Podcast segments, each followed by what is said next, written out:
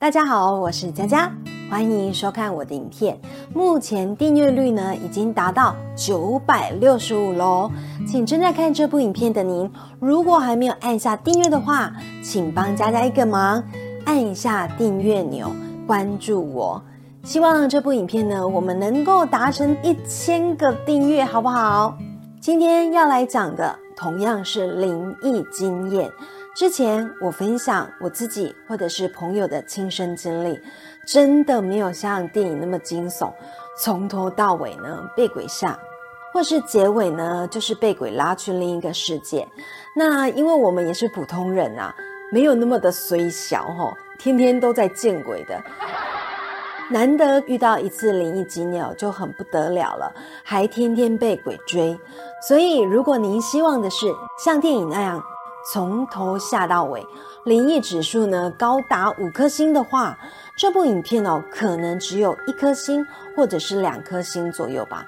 因为呢，今天的影片里面还有介绍到一些美丽的景点。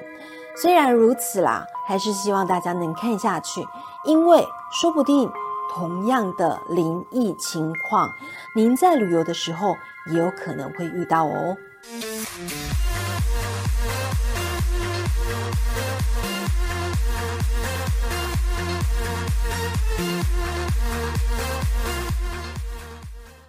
本周的故事同样是我妈吉所分享的。这次旅行的地点哦是在大陆。我妈吉这个时候呢已经是敏感体质了。当天他们的行程呢是五天四夜，参访的地点是由大陆的山西壶口瀑布，以及玄门寺，还有云冈石窟、皇城相府、雁门关、应县木塔。最后是平遥古城以及五台山。这次除了我妈吉全家人哦，同行的还有妈吉爸爸的两个朋友，他们是一对夫妻。这次呢，我妈吉学乖了，没有让 A 小姐一起去。那么待会呢，为了方便叙述故事哦，所以等等我会用第一人称来说明整个故事的经验。我们这团旅行团全部大概有二十几个人，因为呢，我喜欢跟人聊天交朋友，所以得知这团里面哦有一个女团员跟我一样是敏感体质，那么我简单称她为 Y 小姐好了。我们第一天从山西出发，就抵达了壶口瀑布。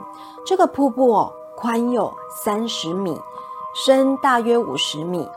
最大的铺面呢有三万平方米。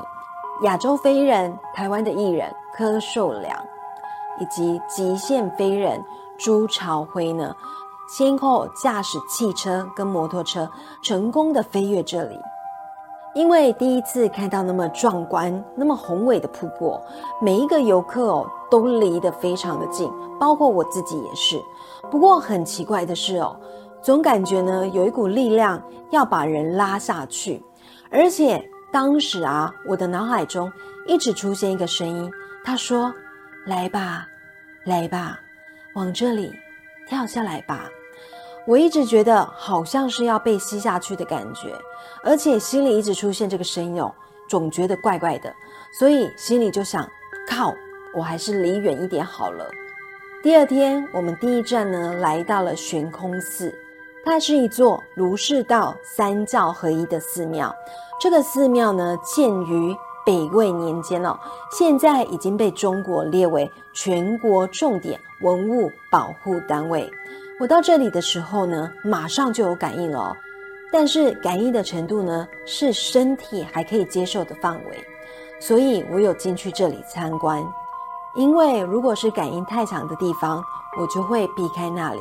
选择不进去，不然除了我的身体会有很强的反应之外，也会整个人哦，整个精神都觉得非常的不舒服。接下来的景点哦，我们就到了云冈石窟，在这里哦，能看到非常多巨大的石像。听说这里建于北魏文成帝的年代，大约是西元四百六十年左右，长达一公里，依山开凿。现在存有的石雕像，大约还有五万一千座左右。最后一站呢，我们来到了皇城相府，又称武亭山村。它是清朝康熙年间哦，文渊阁大学士陈廷敬的府邸，现在则是中国国家 A A A A A 五 A 景点区。第三天，我们到达了平遥古城，它是清朝晚期哦中国的金融中心，并且是中国目前保存最完整的古代县城歌剧，更被称为是古代中国的华尔街。我们在这里住了一天，整个古城呢真的非常非常的大，来到这里哦，仿佛感觉像是时光倒流一样。古城内呢有非常多的景点，像是平遥文庙、平遥县署、平遥城墙、任生昌票号、中国镖局博物馆、平遥古民居博物馆。当时呢，我们一路走一路逛，接着导游就说呢要带我们去看一尊佛像，因此我们全体就跟着导游来到了一个类似中庭的地方。这个地方呢，外面有阳光，但是呢，当您走进室内之后，您则是会感觉超级无敌暗，因为没有日光哦，所以呢，只可以看得到几根蜡烛的光芒。当我进去那个黑暗的房子之后啊，我就感觉哦，这个空间里面好像呢，不是只有我们这些人存在。这个地方的出口呢，是在这个中庭的中间。这间大屋子内呢，有一尊佛像。而出口处就在佛像的两侧，虽然出口两侧的门哦都有一些阳光啊照进来，而且呢室内也有蜡烛的亮光，但是我非常的纳闷，为什么整个室内那么暗啊？一般有供奉佛像的地方哦，不是蛮明亮的吗？为什么这里是暗道呢？我看不到中间这尊佛像是什么。长什么样子？老实讲哦，整个感觉就是非常的诡异。结果我们团员里面这个有敏感体质的 Y 小姐，她就拿着手机哦，对着里面这尊佛像拍照。老实讲，拍出来呢，真的是一片黑啦。里面那尊佛像哦，也完全是黑的。结果当我们出来之后，仔细一看，竟然发现这张照片上那尊佛像的旁边哦。赫然出现了一张非常清楚、非常明显的透明老人脸。当时整个团的人都吓到了，一直七嘴八舌的说：“怎么会拍到那么诡异的照片啊？”由于真的是太可怕了，所以呢，当下 Y 小姐呢就把这张灵异照片给删除了。后来我们来到了一座古代监狱，这里已经整修过了，可是呢还看得到。当时清朝时代哦，所留下来的监狱跟刑具，当时是白天，而且是一群人在里面逛。可是呢，当我逛完之后，我的身体就有反应了，感觉像是有什么东西哦要靠近我的身体。当时看完的人，导游就会把我们集中在一棵树荫下，等待呢还没有逛完的人。那么我跟我弟弟还有导游。就率先呢到达这个集合点，并且站在那里呢等其他的人。那因为我一直觉得我身边的气场怪怪的，所以呢我就对着我弟弟说：“我们去晒太阳吧，这里呢有寒意，晒晒太阳，吸收一下阳气。”结果没有想到呢，导游过没多久也跟着过来晒太阳。我不知道他是不是也跟我一样，感觉有一股阴风跟着。第四天呢，我们到达了五台山，这里是中国四大佛教名山之首。五台山呢，其实并不是一座山，它是一系列的山峰群，在这里面呢，有非常多的寺庙。据传拥有的寺庙呢，有一百二十八座，现存的寺院共有四十七处，台内三十九处，台外有八处。一到达这里之后呢，我就感应到非常强的磁场，不夸张哦，在车子还没有到达停车场之前，还有一段距离哦，我就开始打嗝，而且呢是打嗝打到想吐的那种。